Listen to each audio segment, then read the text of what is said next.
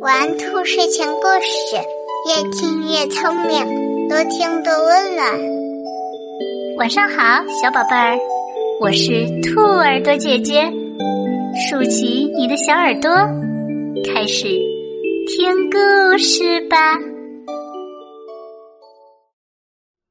好奇猫历险记》一天，好奇猫跟着安妮去散步，小路尽头。是一棵古老的大榕树，咦，榕树上竟然有一扇门。好奇猫跳到树上，紧盯着那扇门。突然，一个温柔的声音飘过来：“孩子们，进来吧。”安妮推开门，一道神奇的绿光射过来，刺得她睁不开眼睛。当绿光消失后，安妮和好奇猫。被眼前的景象惊呆了，这里绿荫遍野，古树参天，鲜花怒放。就在安妮流连于美景时，好奇猫发现了一个山洞，洞口被几簇小草围着，洞中黑漆漆的。孩子们，别怕，进来吧。还是那个温柔的声音。好奇猫经不住诱惑，跳了进去。就在山洞的最深处，出现了许多只闪着蓝光的眼睛。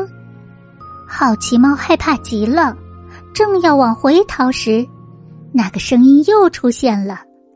他奸笑着说：“哼哼哼哼，别走啊！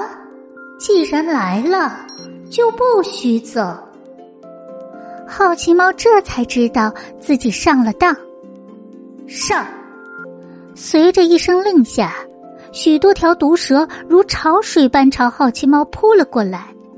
好奇猫拼命反抗，连抓带咬，毒蛇越来越多，好奇猫精疲力尽，最后不得不投降。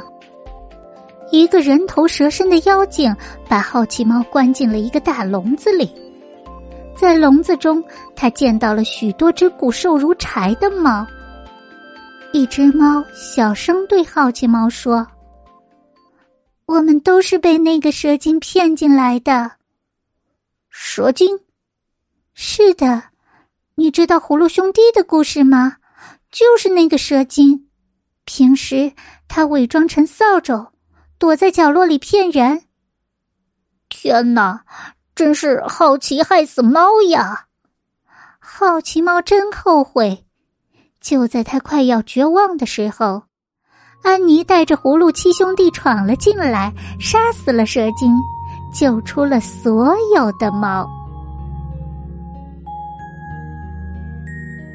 宝贝们，如果你喜欢这些故事，记得帮兔耳朵姐姐点一点订阅和分享哟。